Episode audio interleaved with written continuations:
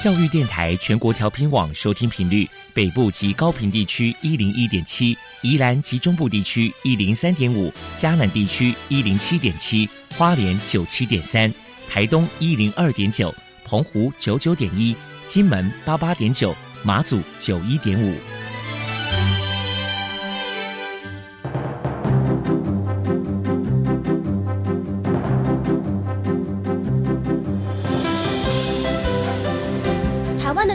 怎么做才能使孩子面对未来的社会呢？当我们期待学习者改变的同时，也期待教师的教学方法跟着改变，家长的观念也一起改变，一起携手协力同行。于林校长带您探索自发互动共好的十二年国教新课程，听见台湾教育的改变。欢迎收听国教协作向前行。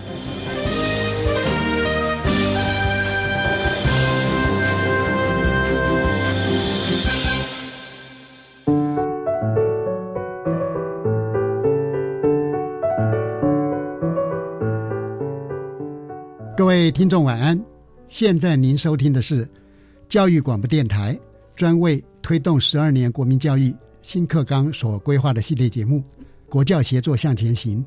这个节目在每个星期三晚上六点零五分播出。我是节目主持人于林。啊，今天我们谈的主题是 ICT 课程教学与评量。邀请到的来宾是北女中的黄帆兰老师，跟台南二中。涂一郎秘书来为我们谈谈资讯融入教学的做法与经验。现在，我们先来收听“笑声飞扬”的单元。本集的“笑声飞扬”邀请到台北市大桥国民小学白玉林校长来分享大桥国小的精彩笑声。你所不知道的校园新鲜事，都在《笑声飞扬》。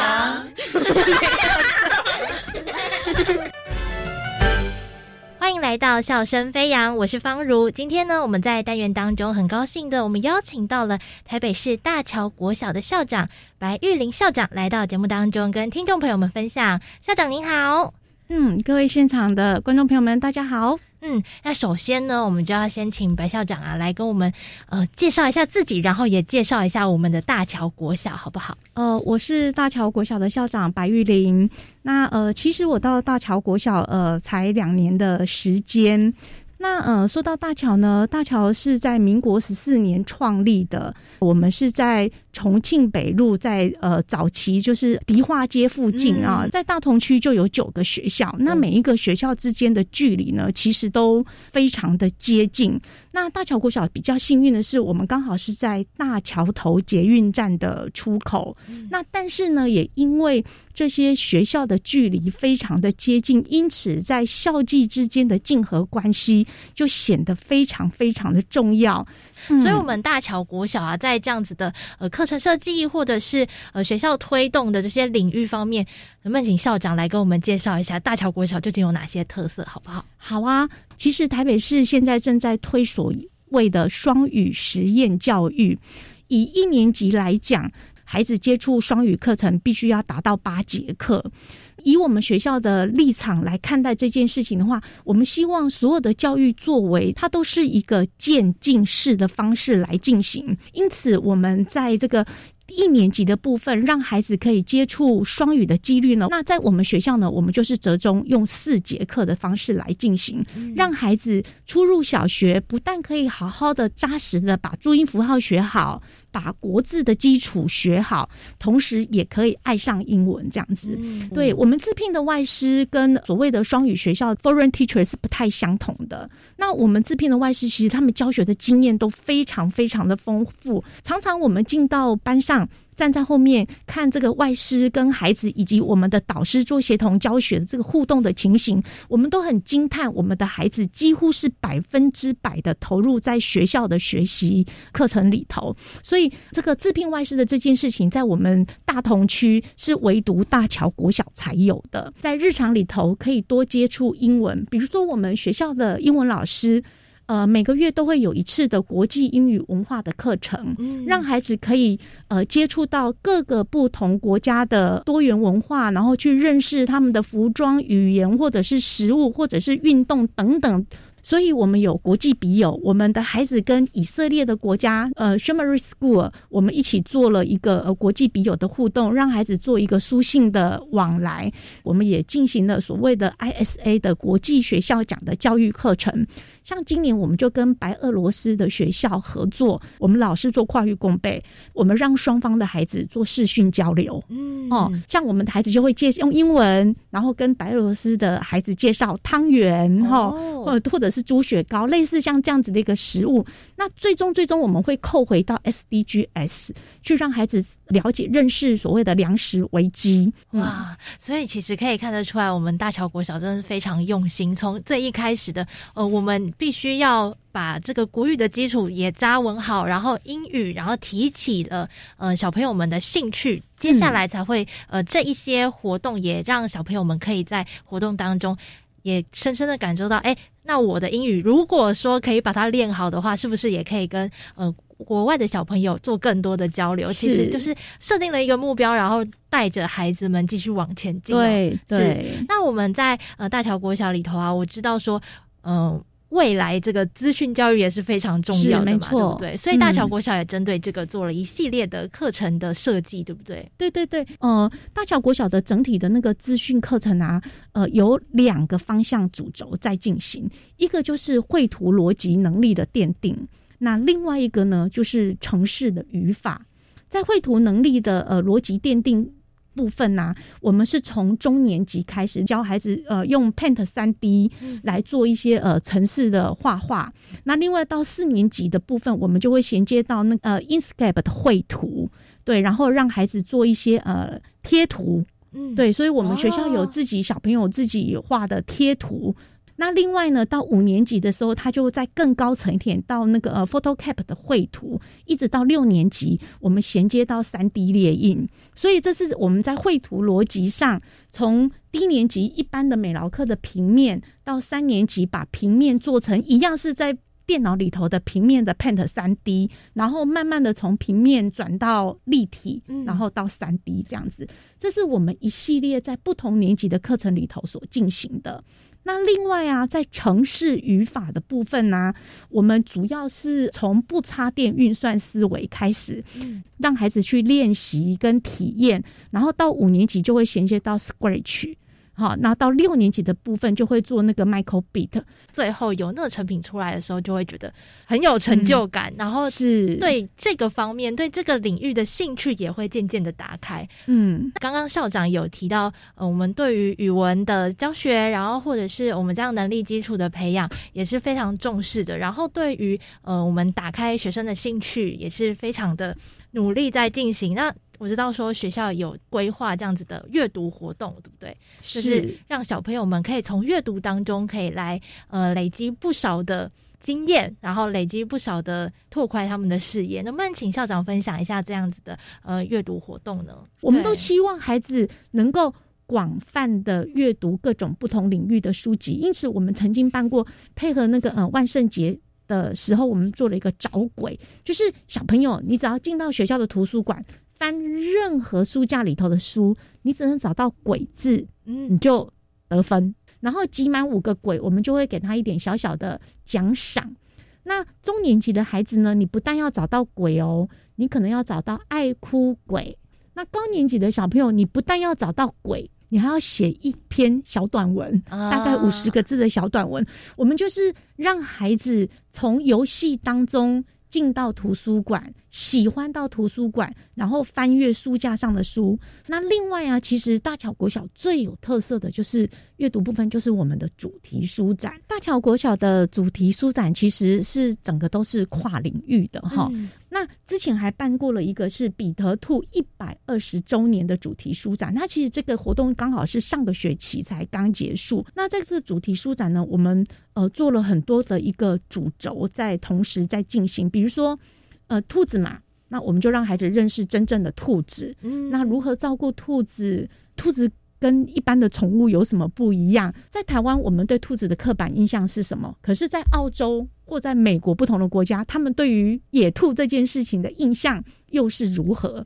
那另外，我们也让孩子认识说，哎，呃，彼得兔是一个呃卡通的兔子嘛。嗯，那跟彼得兔一样很很有名的卡通兔子还有什么？我想到的是米菲兔。对，就是米菲兔。那米菲兔是哪一国呢？那彼得兔是哪一国呢？哦，他们当时的呃创作者为什么要创作他们？呃，要让跟孩子。讨论一件事情，让所有的孩子有共同的脉络，愿意参与。那很重要的就是大家要有共同的经验，大家都认识彼得兔，但是没有想过说，哎，其实一个彼得兔，我们可以做这么多的延伸的教育，然后延伸的讨论，让小朋友们在当中去学习。我觉得这真的是呃学校还有老师非常非常用心，也是大桥国小的小朋友非常幸福的地方。嗯，好，那最后呢，我们就是嗯要来请校长来分享，就是。呃，最后您对大桥国小未来有什么样子的期许，或是您觉得还有什么特色，一定要必须要跟听众朋友们提到，然后或是分享的吗？嗯，教育不是一触可及，而是涓滴的累积。我相信，呃，大桥国小不不只是只有我，还有我们全校所有的老师，还有呃所有支持我们的家长们，我们每天经常日积月累的在。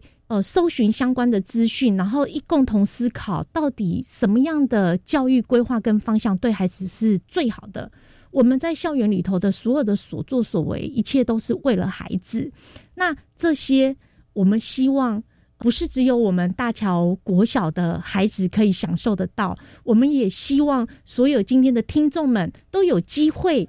虽然现在是疫情当下，但是如果透过今天的听。可以让你多认识大桥国小，也许未来有机会一起来认识大桥。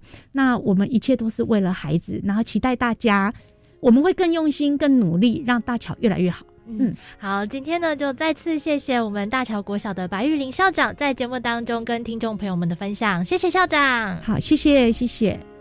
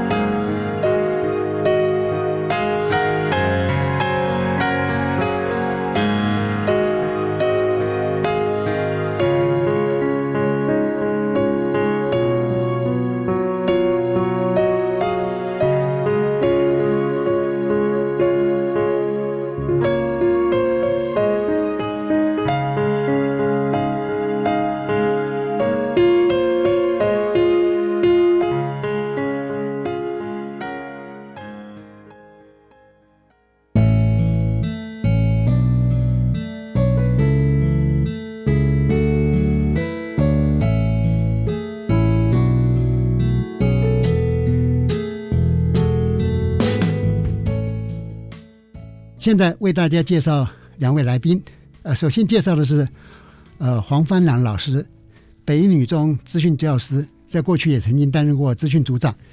呃，黄老师呢是台大资讯工程研究所的博士，要恭喜您，是我们最新台北市一百一十一学年度数学与自然学科特殊优良教师。黄老师您好，主持人及各位听众大家好，好，谢谢您。呃，接着为大家介绍的来宾是涂一郎秘书。呃，涂秘书是国立台南二中的教师兼呃校长，是秘书。他是国立台湾师范大学资讯工程学系跟资讯工程研究所的硕士。涂一郎秘书您好，主持人好，及各位听众朋友大家好。呃，我知道涂秘书呢也是我们资讯学科中心的执行秘书哦，所以今天请到两位来呢，我想是最恰当的人选哈。呃，因为我们这个题目呢。有一个名词哈，啊，就是 ICT 哈。那么 ICT 是近年来我们在教育现场哈经常听到的名词，呃，不知道是不是可以为我们说明一下，呃，ICT 到底是什么？呃，是不是麻烦涂秘书？是。那 ICT 其实这个字啊，它其实是三个复合字的组合，像 I 就是 information，就是资讯。那 C 就是 communication，就是通讯。那 T 当然就是 technology，就是一些工具啊、技术类的。那这个东西其实会跟教育有一些融合，就是希望可以把资讯科技的这种概念，包括通讯，那像我们常见到像手机啊、平板啊，像这些是，其实我觉得都是一些大家生活当中非常常见、是随手可得的一些工具，把它应用在教学里面。是。那我觉得这几年因为受到疫情的影响，那 ICT 的融入其实越来越受到大家的重视。呃，的确，在呃 ICT 没有引用到教育界的时候，往往有时候手机会被呃一般人对于教育来讲是污名化。好的，呃，是不是也请？呃，黄老师为我们说明一下哈，ICT 哈，它能够为老师的教学和学生的学习带来怎样的改变？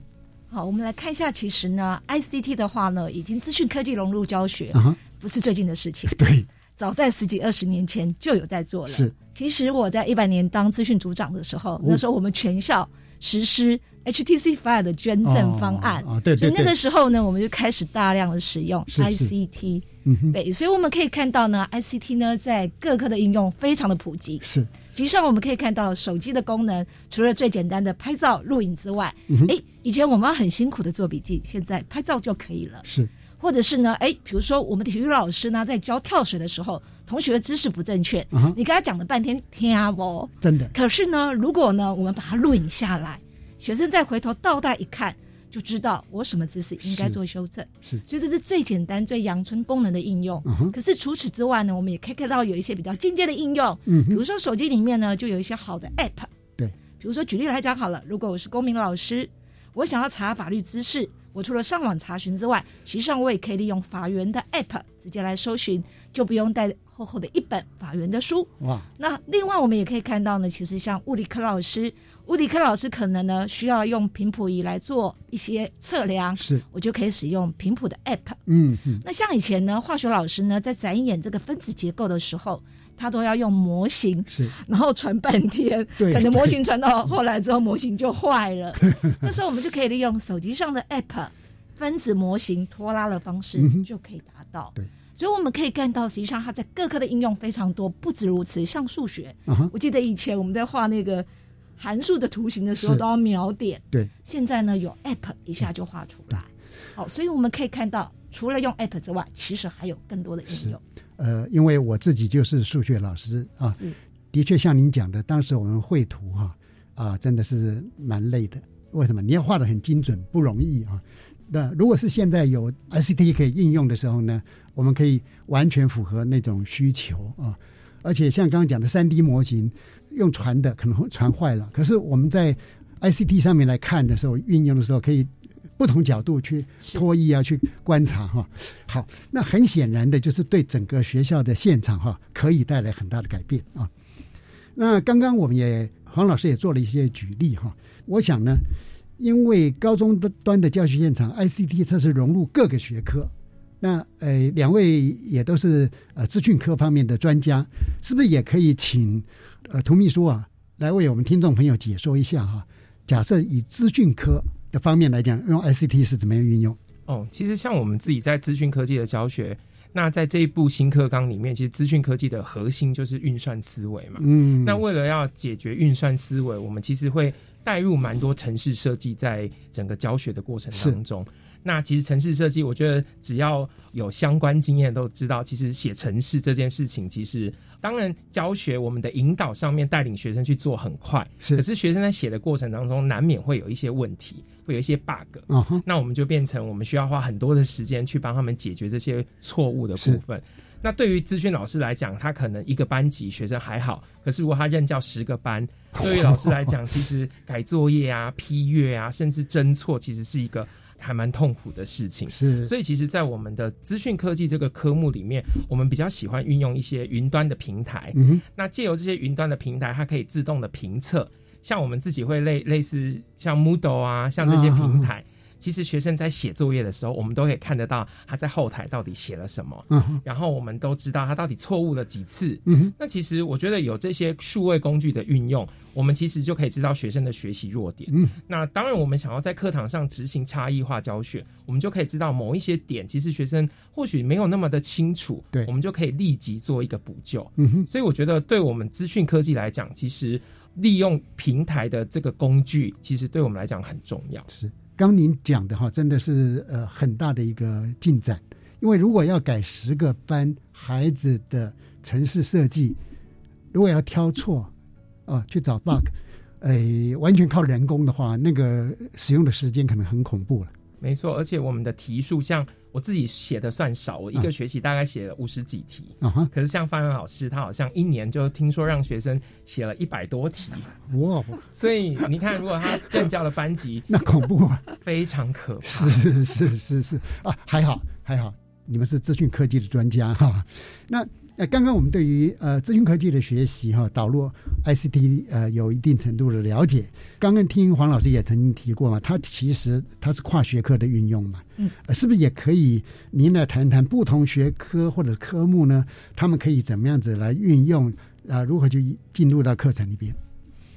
嗯。像以不同学科来讲的话呢，他们用到 Moodle 就会难度比较高一点，是，所以大部分老师呢会使用 Google Classroom。哦，对对，那 Google Classroom 的话呢，它的应用蛮多元的。举个例子来讲好了，老师们如果要做测验的话，就可以利用 Google 的表单，是，就可以直接来做线上测验。嗯哼。那如果呢，老师们呢，他们想要让同学呢脑力激荡，比如说每个人提出不同的想法的时候，就可以利用 Google 的 Jamboard 来进行这个白板的。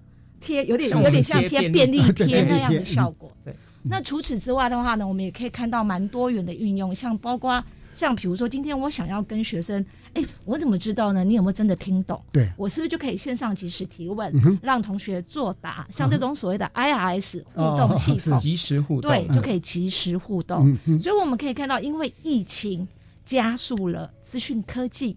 在各科教学的普遍应用，嗯，就说除了 App 之外，我们也看到了这个云端的展现，让各科在做账的部分变得更加容易。那除此之外，我们也看到了，比如说今天老师如果想要做个人的作业或者是分组的作业的时候，他也可以善用这个云端网络的方式，让同学可以来进到小组讨论。嗯，像我们的 Google Meet 是不是就可以？哎，开小组。然后就可以小组直接到一个小论区来讨论，讨论完之后再回到大组再来进去进行沟通交流。是，所以我们看到我们在传统可以做到的事情，我们在云端依旧都可以做到。嗯，那只是学科本质的不同。对，所以哈，特别是呃，在两位的说明里面哈，可能对过去比较少接触哈 资讯科技的老师或者是一般社会大众，他很难理解。就是比如说要用 Moodle，可能就有一定的门槛，可是要用 Google Classroom 其实每位老师很快就可以上手，尤其我们会以前会常常讲说，哎，那线上的话我根本没办法让孩子讨论嘛。哦不，现在刚刚您讲的很多方式、很多软体都可以来运用，它可以同步的在里面做分组，而且呃每一个分组的那个小的 room 里面，呃老师也可以随时进去看、去了解他们、去帮他们解答问题等等哈。呃，所以这一个整个大的改变哈，其实非常值得呃老师们哈能够进一步去理解，因为很可能还会有更棒的、更有威力的这种 A P P 哈，呃，有助于教学，能够把它把它带入啊，呃，所以在这个部分的话呢，特别是教育部目前对这个方面也很重视嘛，啊，有挹注很大的经费，那再加上疫情的关系哈，本来是一个负面的，对人来讲是一个负面，对教育来讲呢。却是把 S T 导入哈，或者说一些线上的学习了等等哈，它产生了一个非常大的一个转机，而且台湾在这一波里面，其实我们的适应力非常快，在某种程度来讲，其实我们台湾是领先的哈。好的，呃，这个议题是非常重要哈，呃，请听众朋友听一段音乐之后，再来继续请教两位贵宾。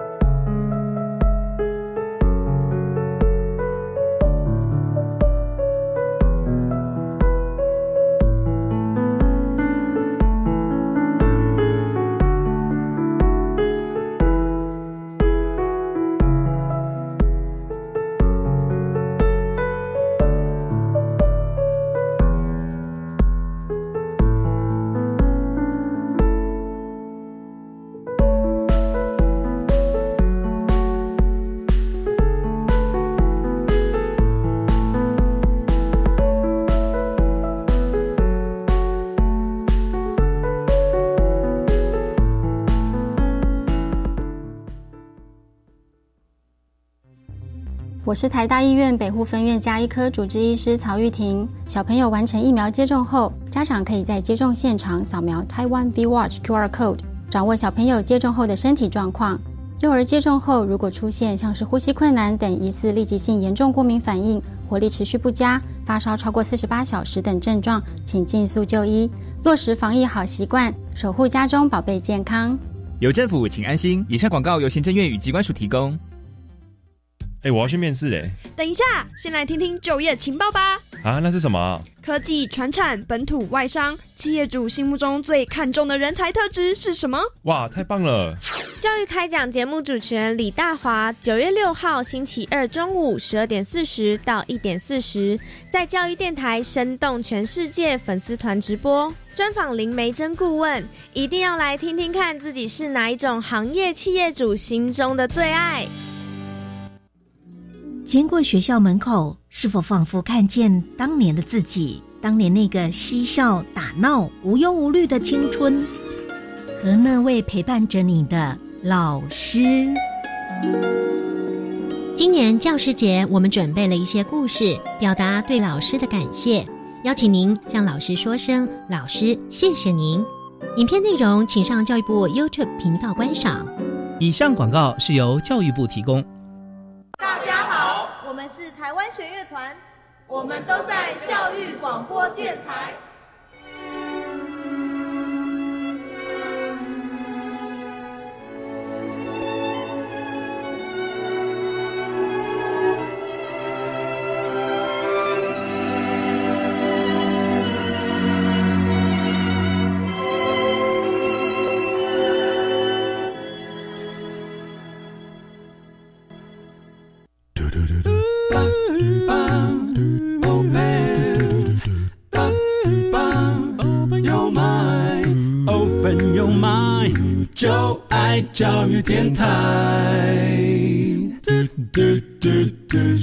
各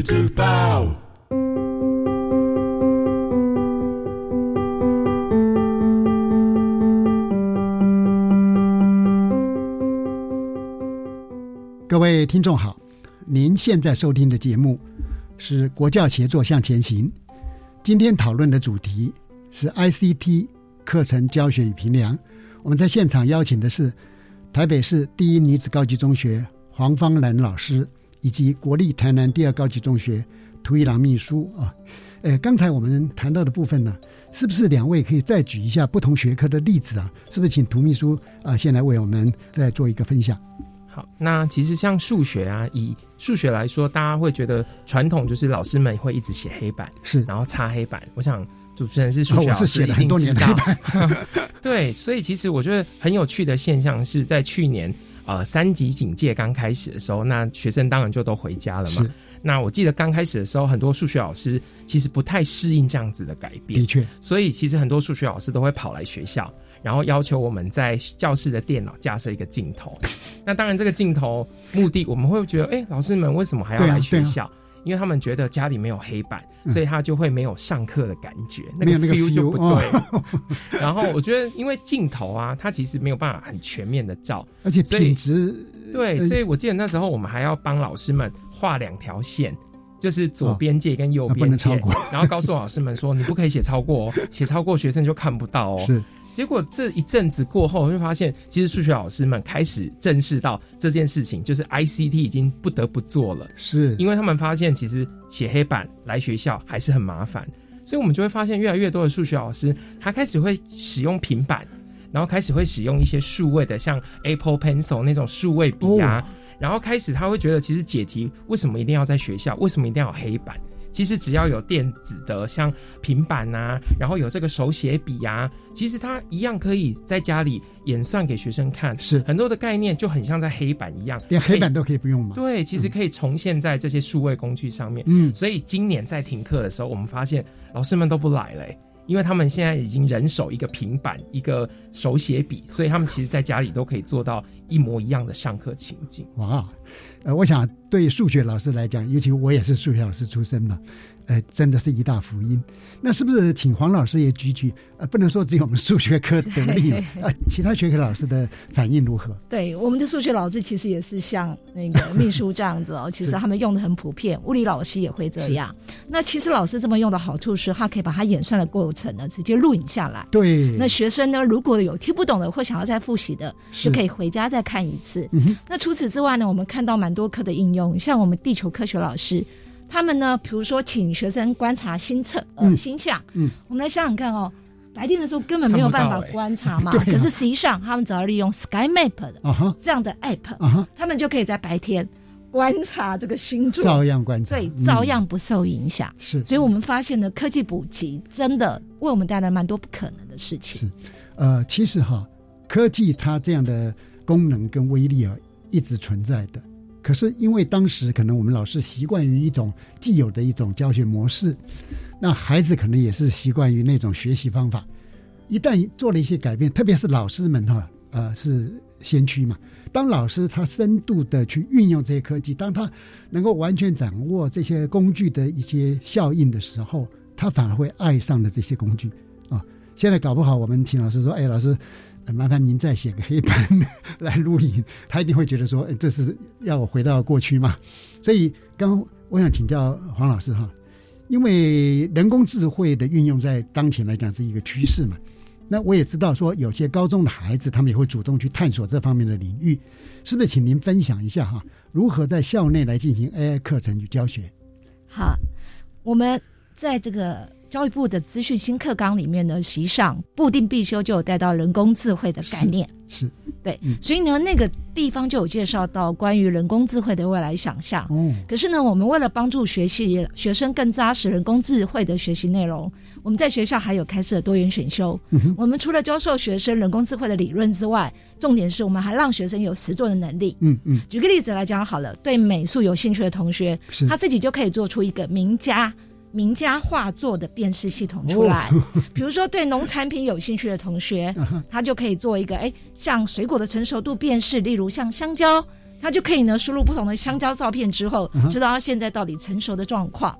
那除此之外呢，我们也可以看到，像我之前就有一位学生呢，他是意外选到我的人工智慧课程，他竟然发现呢，他在高三进行所谓的申请入学的时候，嗯，大学教授竟然对于他。文主的学生，然后学习人工智慧这样的背景，是觉得很意外的，而且还为他的申请入学有加分的效果。嗯哼，所以我们看到说，其实人工智慧不是只有这个理工科才需要，的确，包括文主各个领域都有人工智慧的应用。那我们的课程目的呢，就是让同学可以从零到一百实做出自己的一个人工智慧系统出来。嗯，刚刚那种呃孩子他从人文，但是他跨域来把。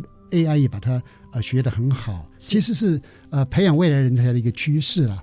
而且我相信我们现在呃在全国的孩子里面有很多这样的是我们国家未来的领导的人物，在各行业里边，他们对 AI 的了解哈都有助于说他未来在这个领域里面的出类拔萃哈。那呃这个部分是不是也请涂一郎秘书也为我们做一些说明？好，其实我跟方兰老师有一个类似的经验，我自己会。想要在学校开设这种人工智慧的多元选修，主要是呃，在过去几年，我有帮教育部资科司做了一个高中的人工智慧的教材，叫做《和 AI 做朋友》。这个其实教育云上面到现在都还可以 download 得到，所以欢迎听众朋友有兴趣可以搜寻一下《和 AI 做朋友》。那我觉得我自己在实施这门课的时候，其实刚刚我们有固定必修有提到，稍微的提到，那我觉得我可以再利用这个选修课的时间。把它发扬光大，很多的理念、很多的概念，甚至实作的部分，我就可以在这个这个课程的时间，让学生可以完全的去吸收。我自己印象最深刻的一个段落，大概就是刚主持人有提到跨域这件事很重要，是我做了一个跨域的专题，就是让学生去识别外来物种。嗯哼，大家都知道，现在其实外来物种入侵台湾的这个议题，对对我们的生态破坏对，这是一个生态议题。那里面最常见，大家知道现在。麻雀越来越少，对，大家有没有观察到？就是路上很多以前我们会觉得电线杆上啊、树上应该都停了很多麻雀，可是现在为什么都改停了很多？呃，全身黑黑的，嘴巴黄黄的，对，那是什么？那个就是八哥哦。所以其实根据很多的新闻报道，很多的学者的研究也发现，尤其北部地区的麻雀，最近年来已经严重的变少。哇！那我就带领学生去针对这个生态的议题去做一个人工智慧的探讨。是。那我们就设计了一个分类器。那这个分类器就是去辨识，其实八哥啊种类有像加八哥、像白尾八哥，这个都是外来物种。那因为它们实在是太强势了，而且种类非常的，就繁殖的能力很好，所以它们其实驱赶了台湾原生种的八哥，还有包括麻雀的生存空间。那但是其实他们身上都有各自有一些很容易识别的特征。那我就带学生去观察，并且制作一个分类器，然后可以去辨识这些八哥。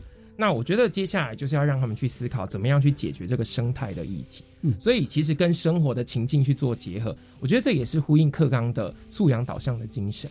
嗯，我可以佐证刚刚您讲的，因为在我家的阳台上，我有种一些花草，的确就看到您刚所描述的那种黑黑的、嘴巴黄黄的那种鸟。诶，你们的 A P P 哈，我也许去下载一下。下次我照相之后就上去找，他就会告诉你那个是什么八哥，是不是台湾八哥还是是是是还是巴西八哥？是好，这个非常非常的实用哈。而且刚刚黄老师您讲的那个部分说，哎，我运用 A I 的技术可以去制作那个名名作家的画作。对，我想起来哈，我曾经到某一个高中去，他们就是用这个东西哈做了一台咖啡冲泡机。然后呢，他们有大概有收集了十个呃咖啡名家的手冲咖啡，也就是说，你可以去点说我要哪一位名家的他手冲的方式，但是用机器去模仿他的那个呃手法啊，所以这个应用真的是相当相当的广泛哈。那我我我有时候会觉得说，像这样的让孩子来学习哈，好像又跟大学入学又。没有很深的关系，其实很有关系哦。像我们，我就是要挑战这个问题。对，很有关系哦。像我们最近啊，就有一些学生考上医学系之后啊，是回来说呢，医学系呢要求呢必修 Python，那所以学生呢反而呢在毕业之后紧急恶补。那实际上呢，在我们学校的话呢，我们早在这个衔接课程里面就有先带到 Python 的入门了，是，所以我们的学生在在学习这个部分比较没有问题。对所以哈，刚才这个概念很重要。刚刚呃，涂秘书你也曾经讲到所谓的人跟 AI 做朋友嘛。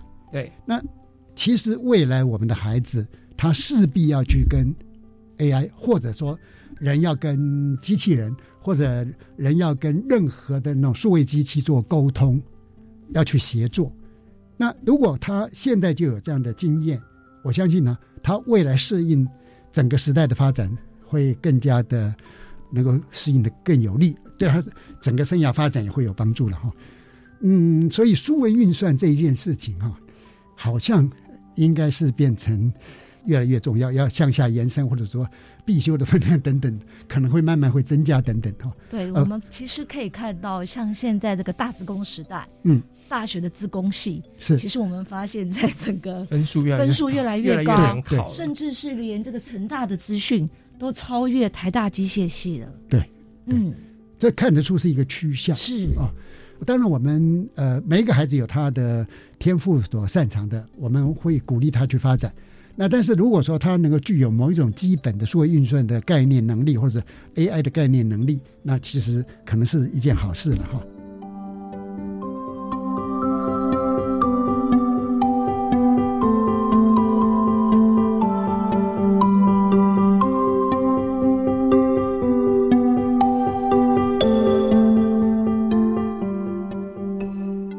曾经呃看过教育部的英才网嘛，特别是在英才网上面，它也是运用了人工智慧的技术，就能够快速来帮助我们的学生啊去诊断他的学习弱点，同时还能分析学生学习过程跟行为嘛。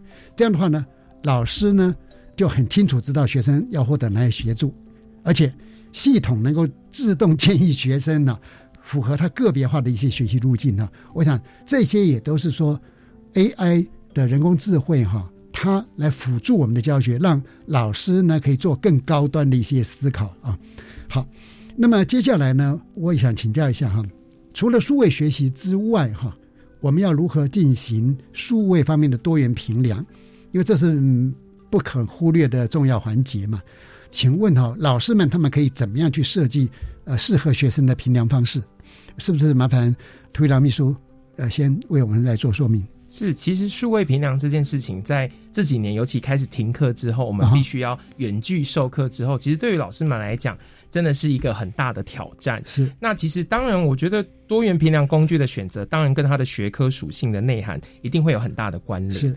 像如果今天是比较强调知识学科面的部分，那当然固定答案的话，可能就会透过像线上表单。我记得印象很深刻，是我们学校之前会固定时间会考英听，那大家学生都回家了之后，这样音听怎么办？我现在没有办法集体广播啊。所以我们就跟英文老师讨论之后，他们就决定把音听变成一个线上的，嗯哼，然后我们可以把音听的这个音源的部分，我们可以上传到我们的表单上面，然后学生就可以在一样可以在线上做音听的测验。是，那音听测验完之后，他就会回馈一个标准答案，你到底对了几题，错了几题。那老师们也可以在后台就立刻看到学生的表现。哦。所以我觉得，其实数位工具的运用真的面向很多啦。那当然，刚刚讲的是有标准答案的，你可以透过表单去做。对。可是其实现在有更多更多的面向告诉我们，其实不见得一定都要让学生做这种制式化的测验。嗯嗯。有的时候很多那种个别化的，像他自己在多元展能的部分，像小学生可以透过分组啊，然后或者是透过那种个人，像我我印象很深刻，是我们有一个老师。就是让学生期末可以缴交一份 podcast，大家都知道现在 podcast 很红，对对对，就是你想聊什么，其实大家都可以自己会幻想自己是广播节目的主持人这样，然后就可以在线上很开心的聊天。那我记得那时候很印象深刻是三级警戒，对，室内是不能五人以上的群聚，所以学生在录制的时候，他们就必须要云录制。就变大家都在线上，然后一样像在聊天，面对面的聊天。然后他们运用线上的剪接工具，然后自己还会加配乐，然后自己插音乐进去，插音效。是是，我发现我期末在线上听他们的发表的时候，其实就很像在课堂上一样。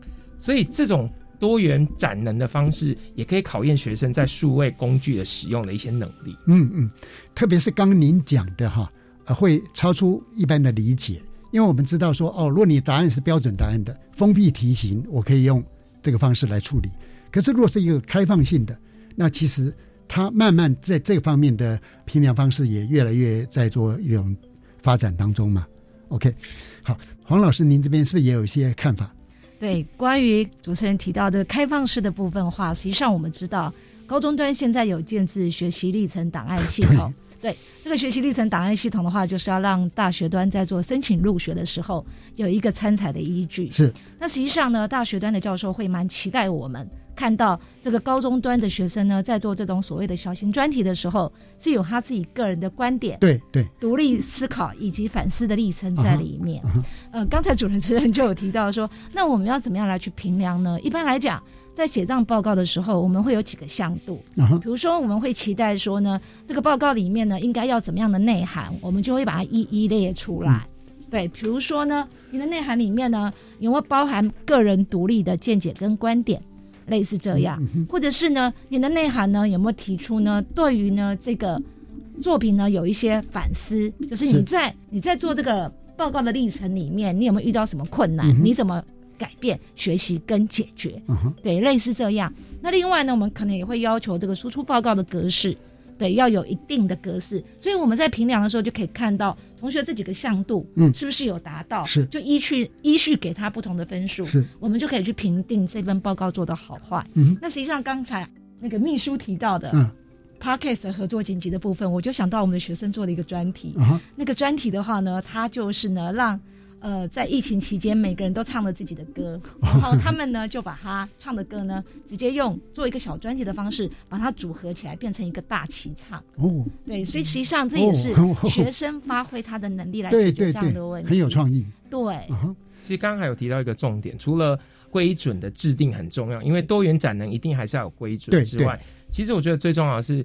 同才可以互相的互评哦，因为其实见贤思齐嘛。你看到别人好，你自己也知道自己有哪里不足。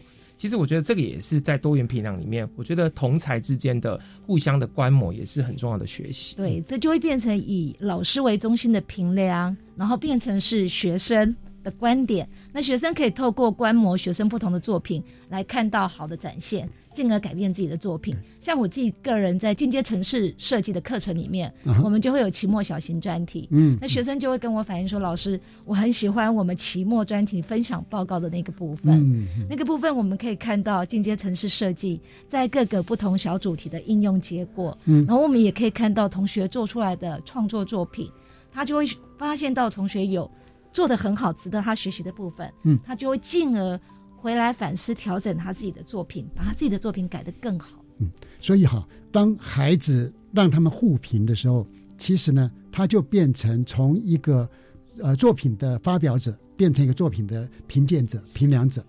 他做了一个角色的转换，其实是帮助他做了很多的后设学习的分析。那很显然，我们呃现阶段 学校。可以说是呃越来越精彩哈，百花齐放。像刚您讲的学习历程档案呢，我也预告一下哈，本节目哈接下来会制作这个有关学习历程档案的专辑哈，呃也请听众朋友们可以期待哈。刚呃秘书您提到的一个部分哈，我我也觉得很有趣了，就是包含大合唱，大家都是在不同的地方、不同的场域，透过线上的方式呢完成这个作品。呃，在真实世界里边，因为我有朋友，他的孩子就这样，他们接的很多的来自世界各地的一些设计案的要求，可是他们的 partner 是分散在世界各国，是不同国家的人的个人工作室，他们慢慢就形成一种很棒的一个有机的一种组合。那其实呢，他们彼此哈很少见面，几乎绝少见面，特别是疫情之后。可是呢。对于他们整个事业的发展或者作品的发呃发展来讲呢，没有影响啊，这都值得我们呃现场一起来做思考哈。我我看到一个故事很有趣了哈，就是乔治亚理工学院的教授，他叫做阿肖克戈尔哈，他有四百个学生，等到学期结束的时候哈，整个学期就是会有来信通知学生说，啊他的作业跟回答问题，他有个助教，那个助教呢。吉尔沃森，他根本不是人，他就是一个聊天机器人啊！他到了结束之后，他大家才发现，那这个代表什么呢？就是说，现在我们的老师哈，因为呃，特别是在作业的批改上面的负荷很重，因为我们的学生数很多嘛。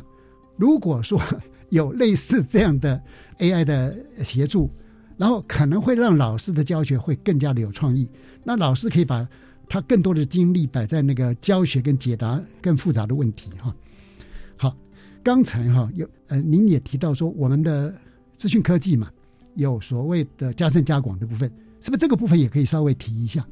好，其实像在科技领域的部分，加深加广有包含像在资讯科技有进阶城市设计，那还有机器人专题，这是跟深科一起合作，那还有包括这个科技应用专题。那其实都是希望可以让学生在借由这些课程的学习里面去培养像刚刚方恩老师特别讲到的专题的能力，是因为你要整个从无到有设计一个 project，解决某一个特定的问题，这件事情其实是需要培养的。是我们需要在过程当中引导学生，让他们借由能力的学习，进而可以去设计问题、解决问题。嗯，所以其实我觉得，呃，大学教授们其实也相当看重这一块，在学生学习历程里面能够尽。可能的去呈现，包括刚刚提到的历程，包括反思的部分，嗯，你一定会遇到困难嘛？那遇到困难的时候，你要怎么去解决？我觉得这个都是在科技领域这个新课纲里面加深加广，能够带给学生的一些想象跟思考。是，呃，其实我还有很多问题可以来请教两位哈，因为时间的关系哈，我想呃，接下来就请两位呃为我们今天的访谈做一个总结。先请北女中的黄范亮老师。资讯科技融入教学是用来达成我们教学的目标的。老师如果可以善用资讯科技，就可以让我们的教学变得更好。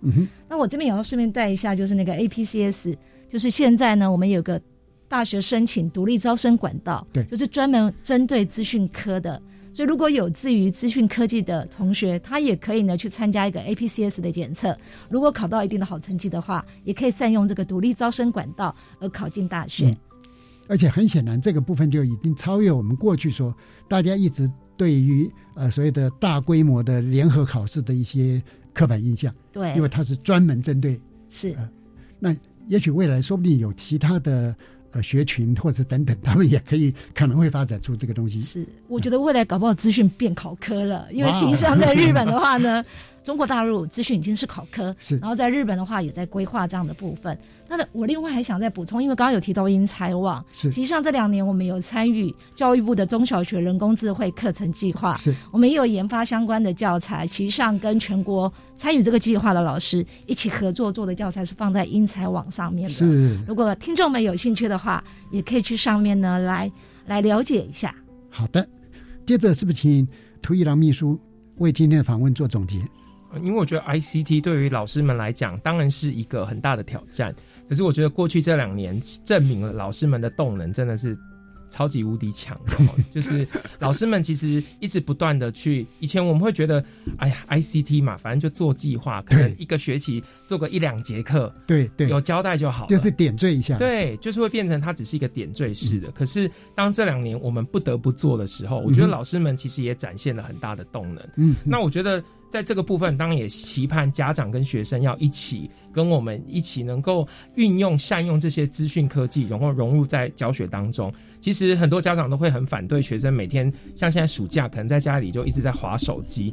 可是当今天手机可以变成他的一个学习辅助工具的时候，我觉得家长的陪伴跟支持也相对的很重要。嗯，当老师们开始在推行 ICT 融入，那学生跟家长如果可以一起有一样的目标往前行的话，我觉得这个 ICT 才会有比较容易影响成功的可能啊。嗯，的确，在今天的我们的对话里面，很显然我们看得到现场的老师哈。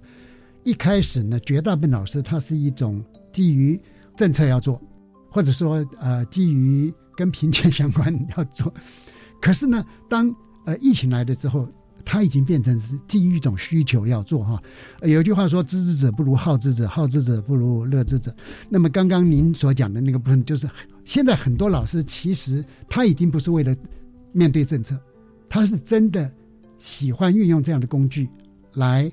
带动孩子跟他一起来学习，而使得大家的学习成效变得更高。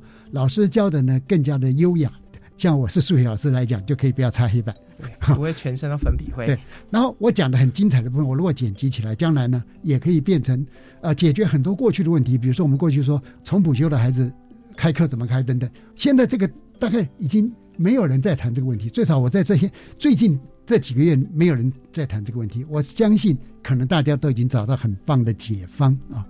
今天非常呃谢谢两位哈到现场来跟我们的听众朋友分享，其中北女中的黄老师是可以很近的过来，那我们呃台南二中的涂秘书是不远千里而来哈啊非常感谢两位呃到电台来跟我们听众朋朋友分享，黄帆兰老师晚安，主持人各位听众大家晚安。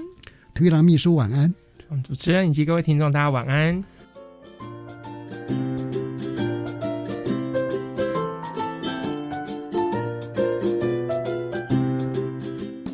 各位听众，国教协作向前行这个节目在每个星期三晚上六点零五分播出。下星期三将由本节目另一位主持人谢若兰老师为您服务。下一集的主题是实验教育中的数位学习。欢迎您再次准时收听，再会。